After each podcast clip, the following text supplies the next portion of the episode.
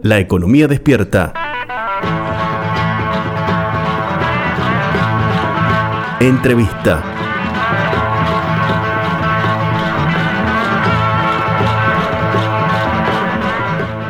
Estamos en comunicación telefónica con Francisco Cuchino, quien es especialista en comunicación política, se dedica a la consultoría, además de ser columnista de distintos medios locales. ¿Cómo te va, Francisco? Muy buenos días. Javier Vicente te saluda.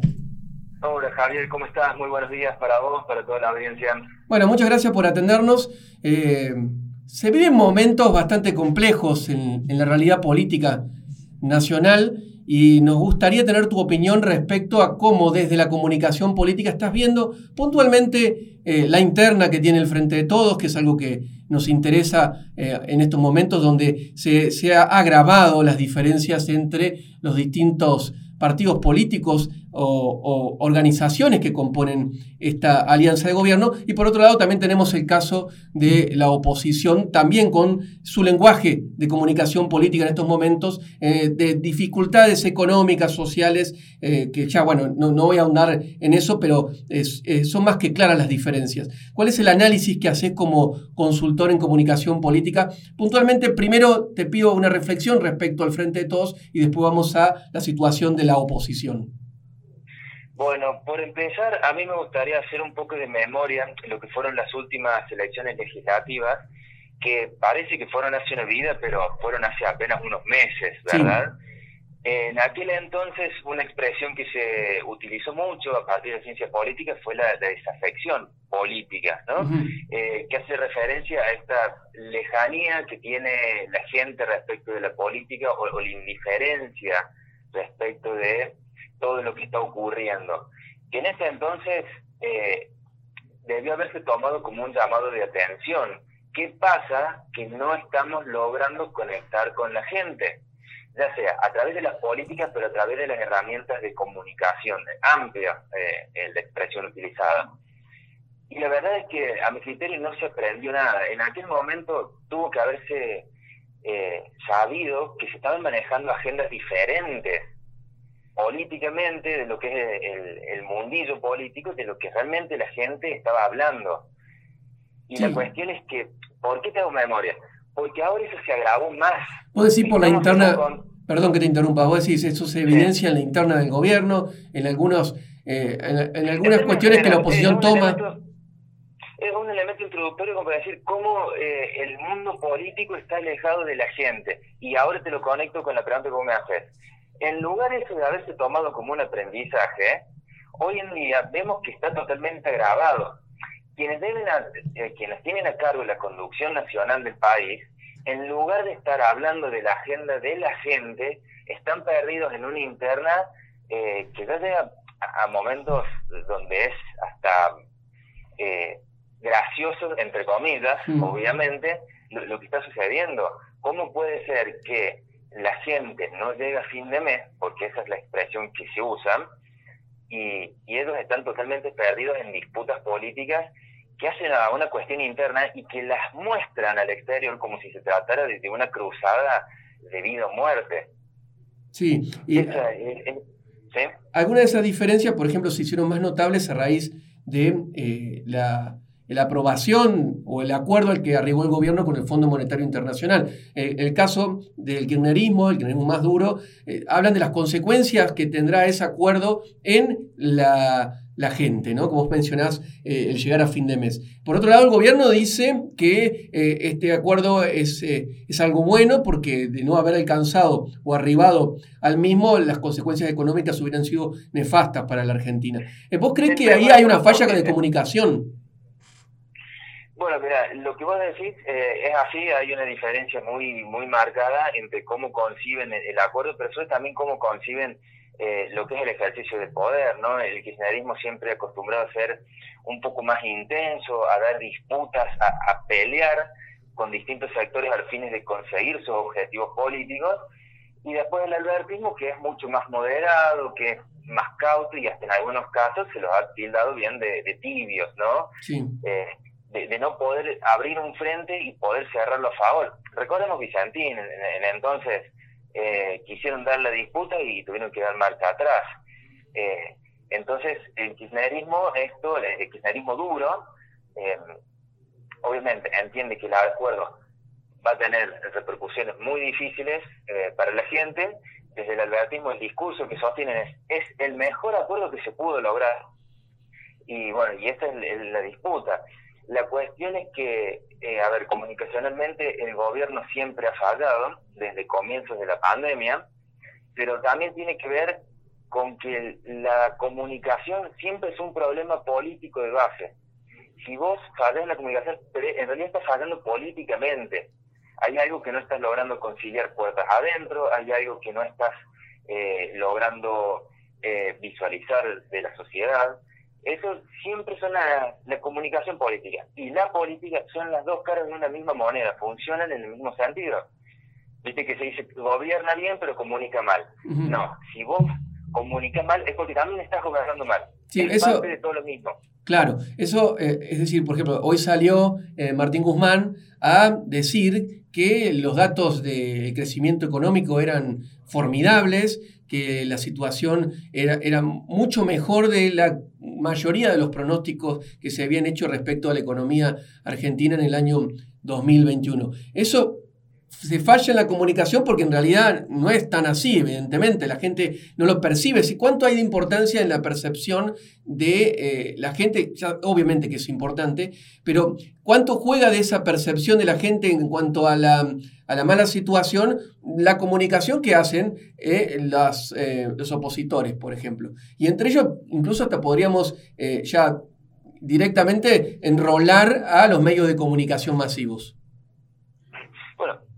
todo juega, la percepción lo es todo. Acá no, los datos duros muchas veces eh, mueren en eso, en ser datos duros nada más. A mí si vos me decís que los índices de, empleo han crecido, que la inflación ha bajado, que todos los índices que vos quieras dar, pero yo después voy al supermercado y eso me destroza mi economía y después eh, no llego a fin de mes, mi percepción es que las cosas no son tan así. Entonces, por supuesto que hay una cuestión de, comunicación, de hacer entender. La comunicación política básicamente es interpelar a la gente eh, y lograr legitimación a mi plan de gobierno, si es que estoy gobernando, o bien crear expectativas a los fines de ser elegido eh, ocasionalmente en alguna contienda electoral. ¿sí? Eh, la, cuestión es que los, no se condicen lo que dicen, los números, con la percepción de la gente. Y entonces ¿Qué hacemos ahí? Bueno, hay que desarrollar toda una nueva estrategia para ver eh, realmente cuál es la percepción de la gente, que esto es muy importante en, en la comunicación política, pero en líneas generales en todo plan de gobierno. La escucha activa hacia los eh, la sociedad tiene que ser permanente, no solamente encuestas y números duros que me digan eh, si me van o no me van a votar, o si voy bien o voy mal, sino constantemente saber qué es lo que la gente está sintiendo, pensando, cuáles son las expectativas, porque si no después eh, te suceden estas cosas, vos estás tirando una buena noticia, pero la gente no te la toma para bien. Y ahora vos me hablabas también de la oposición, que también están transitando su propia interna, ¿no? Eh, dos frentes también eh, bastante antagónicos. Macri ha tomado mucha mm, preponderancia estos últimos días, lo cual algunos hablan de que, bueno, o sea, ese empecinamiento que tiene y quizás lo vuelve a ubicar como presidente en algún momento. Eh, es lo que dicen algunos. Por otro lado, tenemos eh, el candidato que quizás pica más en punta, que es Horacio Rodríguez Larreta, también con un discurso más moderado, eh, más reflexivo eh, y, mucho más metódico. de, algún, de alguna forma, Macri tiene más parecido con Cristina en esta cuestión de ser más direccionados o ataques más beligerantes en, algunas cuestiones, pero también esperan una situación particular, porque vos fíjate que mirando el interno frente de todos, vos lo que se piensa es, ya está, le están por tocar, muy poco para que se rompan y la choquen. Sí. Y, es casi seguro que cualquiera que se presente en la elección que viene gana, eh, por el lado de la oposición, por supuesto. Entonces, eh, lo que están discutiendo ahora es, bueno, bueno, para, si vamos a ganar, entonces, ¿quién va a ser el que va a ganar? ¿Quién, quién va a agarrar la, batuta para ser eh, la referencia de, la oposición que en una victoria casi asegurada?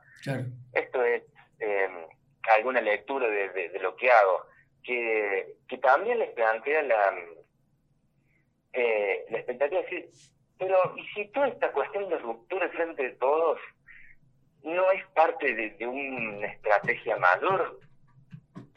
Porque por ahí uno se pone a pensar y uno dice, eh, que la verdad es que es todo tan burdo como se está desarrollando la interna del frente de todos, que uno hasta llega a pensar que quizás es parte de un engaño superior para establecer una política macro de largo plazo, no sé.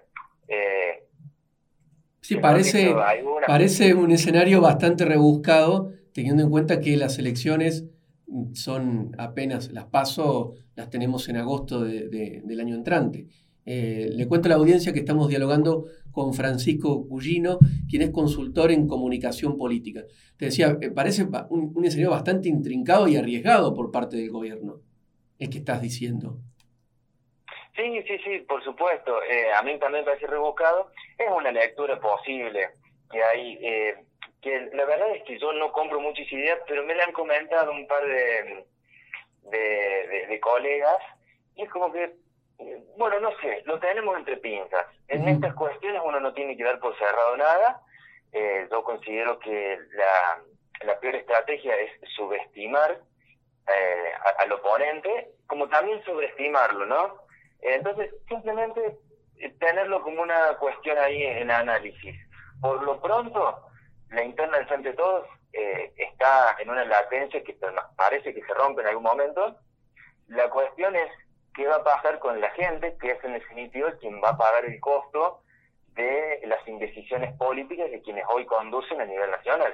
Claro, y, volviendo al tema de, la oposición, em, uno pensaría que, bueno, de ser las elecciones hoy, los distintos sondeos que se, que se conocen, bueno, hay uno reciente de la consultora Suban Córdoba, donde muestra una ventaja amplia de eh, el, el frente de Cambiemos frente al gobierno, es decir, ante, ante posibles candidatos.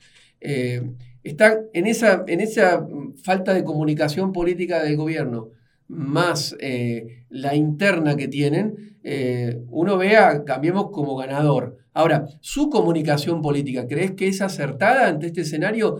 ¿O esas también afloran las internas que vos mencionabas y eso no forma parte de una estrategia a su vez?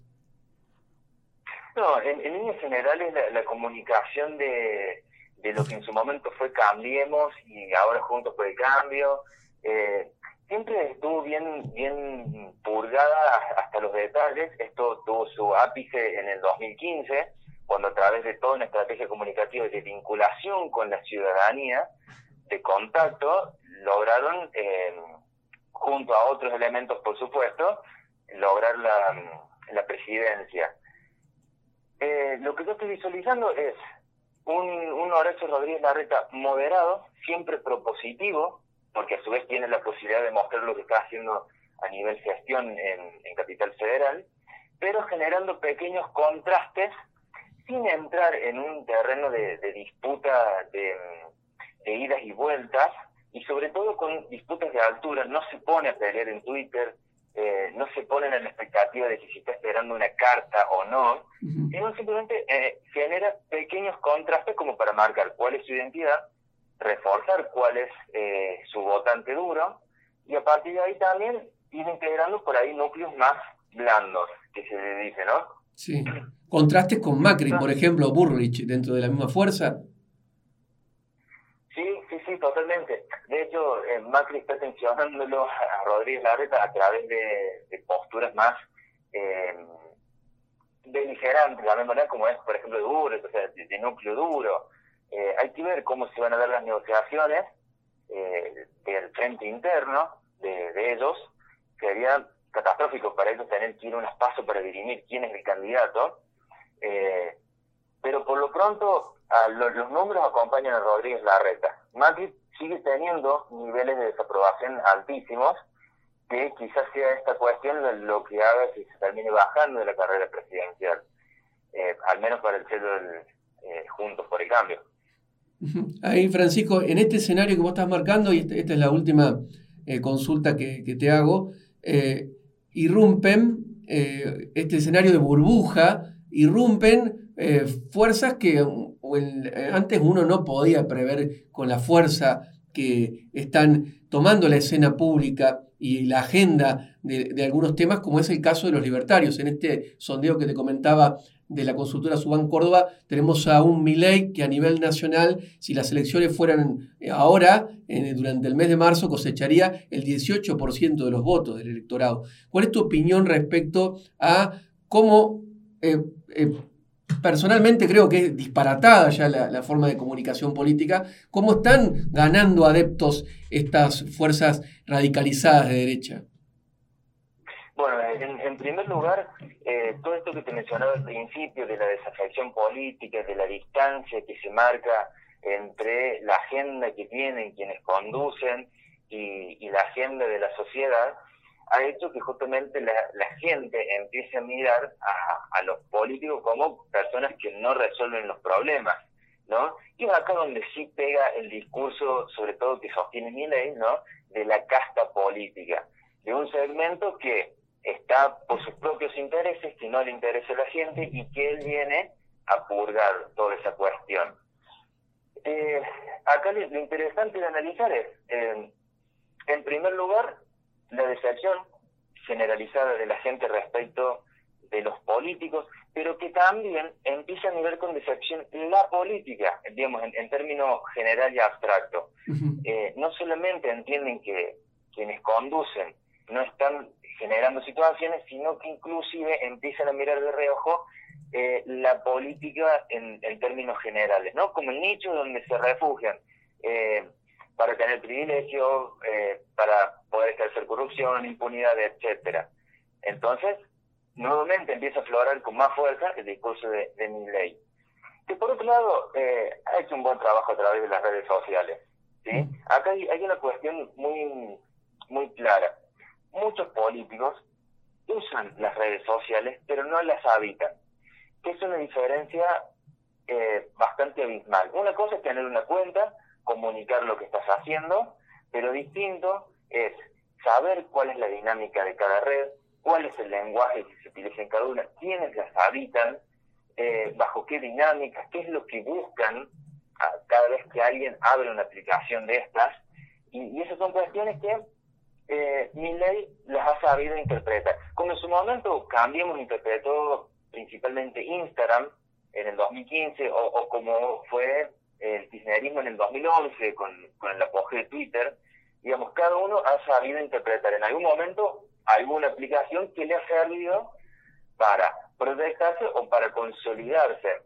Sí, eh, también, también Francisco, un gran paraguas de los medios masivos de comunicación. O sea, tenemos un Miley que es habitual verlo en los principales canales de televisión, en los momentos de mayor rating, diciendo cualquier cosa sin que nadie le diga nada y todos se lo dejan pasar.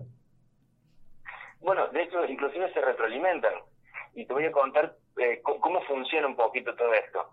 Em, está muy de moda lo que es el clickbait, ¿no? El sistema. ¿Has escuchado? No. Eh, esto de el título amarillista que sirve para que yo haga clic en la nota y eso genere tránsito en la página de ellos que, bueno, a partir de, ahí se puede monetizar, ¿no? Un título que está medio desviado de la realidad, que por ahí es, es descontextualizado del resto de la nota, que a mí me atrae, me llama la atención, yo entro y eso le genera tránsito en la página y a partir de ahí ellos monetizan, ya sea eh, justamente por clics que se generen o a partir de publicidades que, estén en la página. Eh, entonces, se retroalimentan con estas figuras que dan títulos... Eh, o sea, garpan, son figuras que garpan para los medios hoy. Totalmente, totalmente. De hecho, en un vivo que hizo mi ley para previo al, a las legislativas, eh, había hecho una expresión bastante mm, eh, bastante grotesca, algo así como eh, bueno, utilizo la misma expresión, como diciendo negros de mierda, referenciándose a algunos de Cambiemos, una, una expresión así de ese tipo. Eh, y él salió a escudarse diciendo, bueno, perdón, pero yo lo hice en un vivo personal, en mis cuentas personales, con las reglas propias de esa red. vos fíjate cómo te está evidenciando cuál es el, lenguaje que se usa, cuáles son las expresiones que se usan en la red, y, ahora también te lo, lo uno con esto que estamos diciendo, de que las dos emociones que más ayudan a viralizar contenido son la risa y el enojo. Por eso eh, los, los memes son tan rápidamente viralizables. Eh, y por eso también la indignación eh, es utilizada mucho por estos medios. Claro, y está, está sin duda triunfando el enojo en estos momentos de crisis social y económica que, vive el país. Te agradezco por esta oportunidad de que nos aclares qué es esto de la comunicación política y cómo estás haciendo vos como especialista el análisis de lo que sucede en la política nacional. Bueno, agradezco el espacio. Eh, como síntesis, digo que a nivel personal, más allá de, lo profesional, me preocupa toda la cuestión de interna, me preocupa las disputas del Círculo Rojo que no que más allá de las cuestiones internas no logran ser capitalizadas en políticas públicas que ayuden a la gente, porque en definitiva eh, los rollos de la política terminan decantando en, en la sociedad, en todos nosotros. Y la situación no está para ser pensada más, sino más bien para empezar a aflojar y, y empezar a acompañar a la gente realmente a que pueda eh, estar bien, decididamente bien. Así que bueno, este es un poco el análisis que te hago de, toda esta coyuntura, que es interesante, pero que insisto, también a mí me deja ciertos rasgos de, preocupación. a todos. Gracias Francisco por esta oportunidad. Gracias a ustedes, saludos. Pasó Francisco Cugino por La Economía Despierta.